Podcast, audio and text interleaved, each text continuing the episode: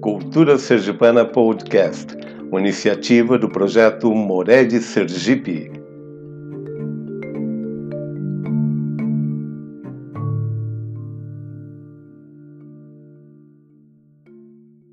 Olá a todos. Uh, primeiro, meu agradecimento por todos uh, os que acompanharam o primeiro episódio do podcast sobre Zefa de Primo e o Bando Lampião, pelos comentários que vocês postaram e espero que vocês vejam os próximos também. Eu recomendo também que vocês vejam uh, todos os textos que eu publico no site Love Sergipe e porque apesar de eles não terem diretamente a ver com as histórias de rezas fortes, elas fazem parte, as rezas fortes na realidade fazem parte da história de Sergipe, porque ela faz parte da cultura sergipana. Então, para que vocês consigam entender melhor a nossa cultura sergipana e mesmo a cultura brasileira, que tem muito a ver com a cultura sergipana, ao entenderem e compreenderem melhor como foi formado o povo sergipano, vocês vão entender porque a cultura deles levou-os a ter tanta fé nas rezas fortes. E vejam no meu Instagram, eh, eu sempre posto alguma coisa relacionada ou com as rezas fortes, com algum tema relacionado às rezas fortes, ou mesmo sobre as histórias, os textos históricos sobre Sergipe. É, é importante que vocês eh, entendam que tudo que estamos passando para vocês é fruto de muita pesquisa. Muita gente contribuiu para que vocês possam ter a chance de conhecer mais sobre a nossa cultura. Não só a cultura sergipana, mas como ela faz parte da cultura brasileira. E agora estamos eh, preparados para vocês conhecerem a nossa próxima história sobre rezas fortes.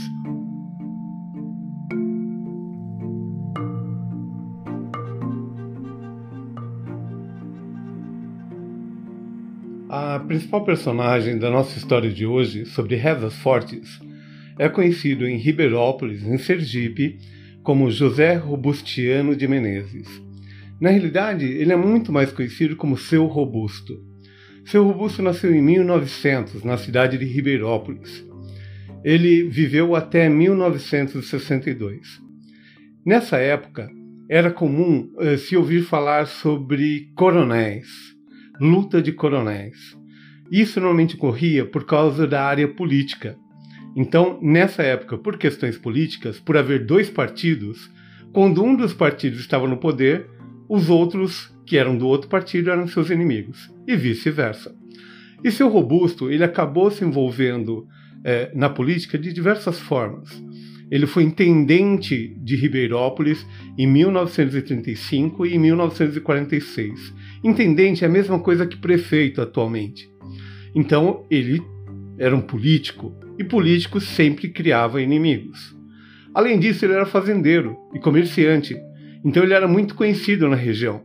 E muitas pessoas, com certeza, tinham muita inveja dele pelo potencial político e econômico financeiro que ele tinha. Ele chegou a ser presidente da Câmara de Vereadores de Ribeirópolis. Seu Robusto era parente de Dona Josefa, eh, de Dona Zefa de Primo, porque eles são ambos da família, ligada à família é, conhecida na época como família Cachimbo. O seu Robusto é da família Cachimbo e é, Dona Zefa de Primo também é da família Cachimbo. Outro personagem dessa história vai ser, vai ser meu avô, conhecido como João Capunga, João Antônio de Jesus, na realidade o nome dele, mas ele é conhecido como João Capunga. E o filho dele, meu tio, chamado José Antônio de Jesus, mais conhecido como Zé Capunga. Esses três eram parentes entre si. A primeira história que eu vou contar são duas histórias e as duas têm o mesmo tema, que é a reza forte e principalmente reza forte que traz à pessoa uma visão do que está para acontecer, como aconteceu com Zefa de Primo. No caso do seu robusto, a primeira história, ele estava numa estrada juntamente com meu avô João Capunga e com meu tio Zé Capunga. Num determinado momento do caminho da estrada, lembrando que nessa época as estradas eram de terra e existiam matagais ao redor, e eram lugares que era muito comum as pessoas fazerem algo que o, eles chamavam na época de espera. O que é o espera? As pessoas podiam fazer um, uma espera para aguardar a chegada de algum animal e poder atirar no animal, para poder depois levá-lo e se alimentar com aquela carne. Então espera era tipo de um esconderijo que você fazia entre os galhos, entre folhas, para que você pudesse ficar escondido, o animal não visse e você pudesse atirar no animal. Da mesma forma se fazia quando algum pistoleiro, quando alguém era contratado para matar alguém. E essa primeira história é justo isso: um grupo de pessoas que foi contratado para matar o seu robusto. Nesse dia, como eu disse, seu robusto estava com meu avô e meu tio, e num determinado momento da estrada, seu robusto parou o cavalo rapidamente. Num instante.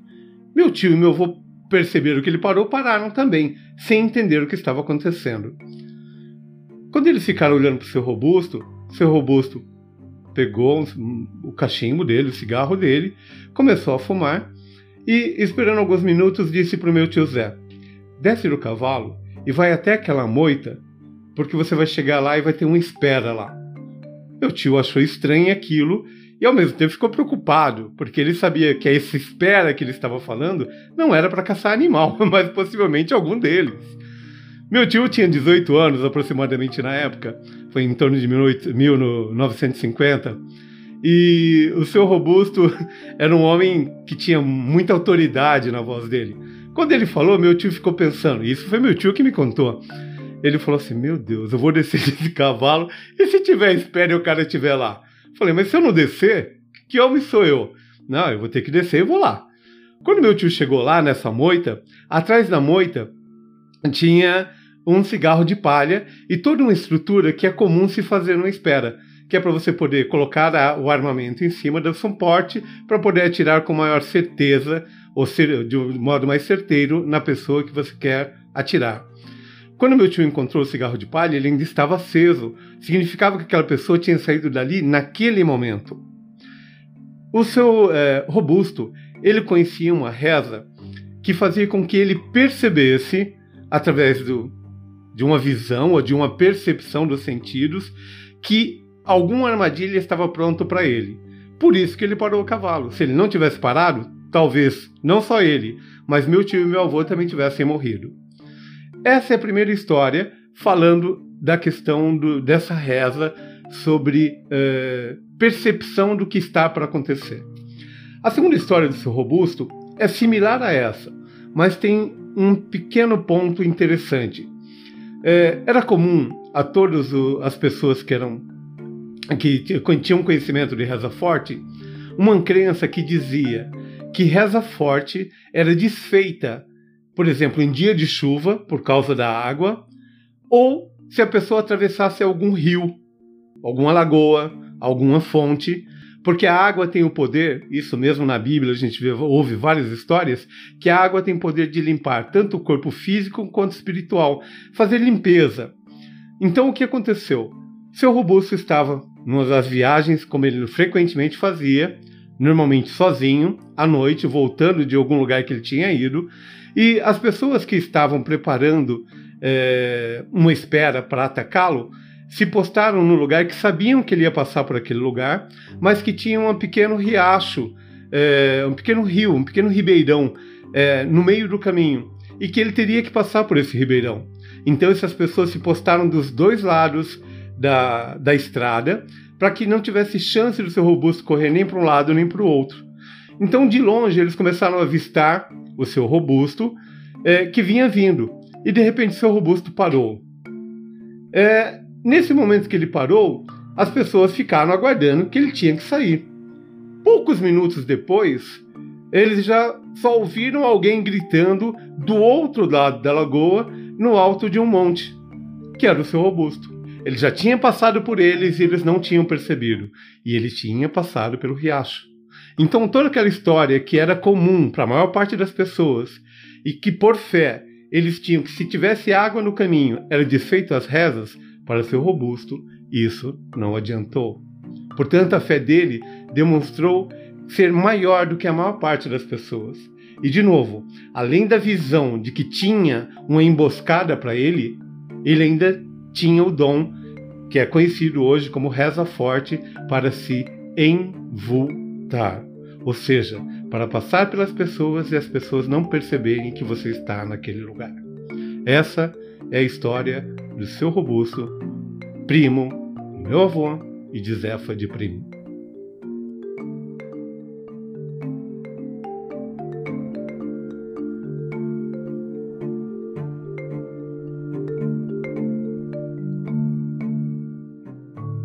Esse segundo podcast, falando sobre é, rezas fortes, ele está vinculado com o primeiro, que é de Zefa de Primo.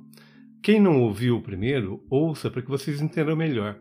Mas, da mesma maneira que Zefa de Primo, seu robusto, ele tinha uma reza para ver, ou ter, ou ver em, é, o futuro, vamos colocar assim. Ele conseguia perceber, através de visão, o que estava para acontecer. No caso de Zefa de Primo, ela conseguiu verificar que o filho dela já estava salvo. No caso do seu robusto, ele verificou que existiam pessoas preparadas para uma emboscada.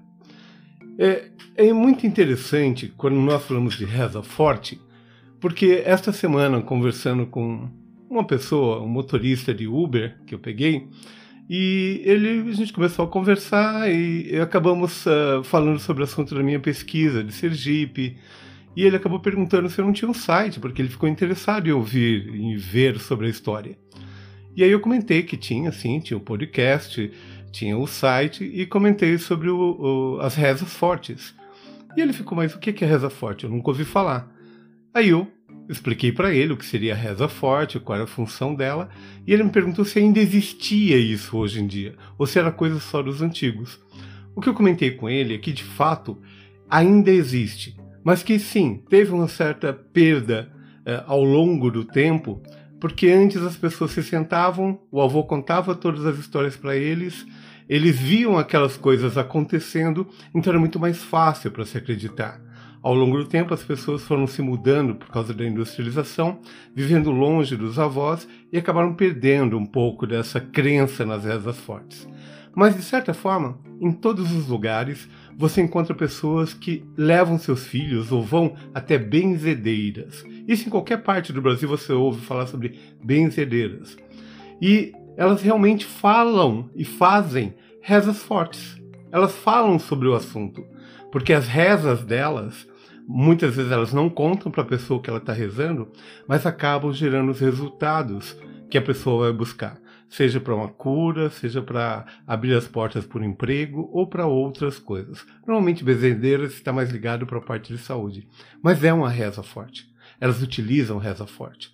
Então, ainda assim, ainda hoje em dia, as pessoas procuram rezas fortes. E o que eu desejo é que ao longo do tempo, vocês, ao entrarem em contato maior com as rezas fortes, que vocês consigam buscar essa essência dos antepassados e utilizar essa fé em prol de vocês mesmos e de seus familiares e amigos.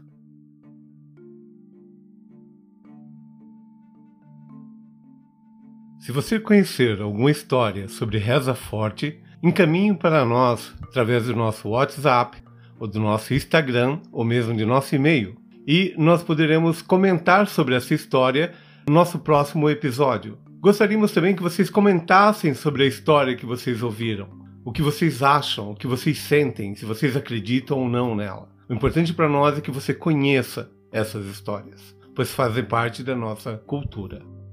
Esse foi o segundo episódio da Cultura Sergipana, falando sobre seu robusto pressentindo armadilhas. Espero que vocês tenham gostado e que é, vocês possam refletir sobre o que, é, sobre a imagem que vocês viram, se isso era possível ou não, até que ponto vocês acreditam? É importante que vocês saibam que eles viveram numa época que você tinha que ter uma fé a mais, porque você não tinha segurança como a princípio nós temos hoje. Então, pensem, reflitam, comentem conosco o que vocês acreditam. E lembrem-se, daqui a 15 dias, nosso próximo episódio Cultura Sergipana.